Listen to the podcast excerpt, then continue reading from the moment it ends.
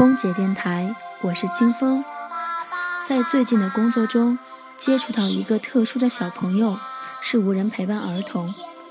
其中给我最深印象的是一位九岁的小女孩，一个人从成都飞往上海虹桥妈妈工作的地方，而我也只能送到安检口。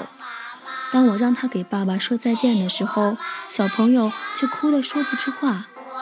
后来爸爸告诉我，他是成都人，在深圳工作，而小姑娘和妈妈却在苏州生活。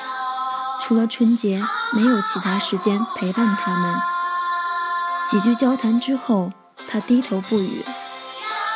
一段航程不仅是两个城市的距离，还有孩子的童年更需要你的陪伴。